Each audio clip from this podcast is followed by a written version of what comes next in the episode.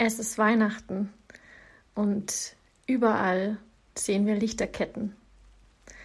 Wir haben das Bedürfnis nach Licht. Licht in der Dunkelheit. Sehen, gesehen werden. Licht und Weihnachten gehört irgendwie zusammen. Bei diesen Gedanken bin ich auf einen Text gestoßen aus dem Buch Überrascht von Liebe. Und diese Passage,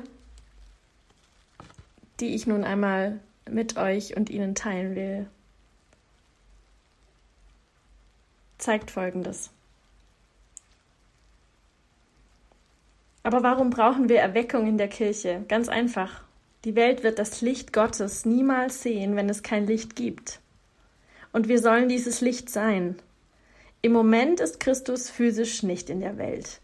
Also kann die Welt das Licht in seiner Person nicht sehen. Die einzige Möglichkeit für die Welt, das Licht zu sehen, ist in und durch die Kirche.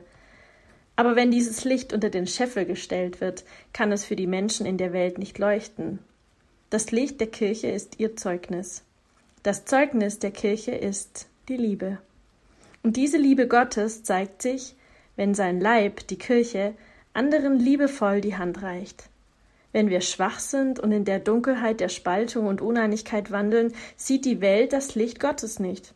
Wenn unsere größte Sorge darin besteht, ob der LED-Bildschirm 10 oder 11 Zoll groß sein soll, oder ob die Taufe durch Besprengen, Ausgießen oder Untertauchen erfolgen soll, dann sieht die Welt nicht das Licht Gottes.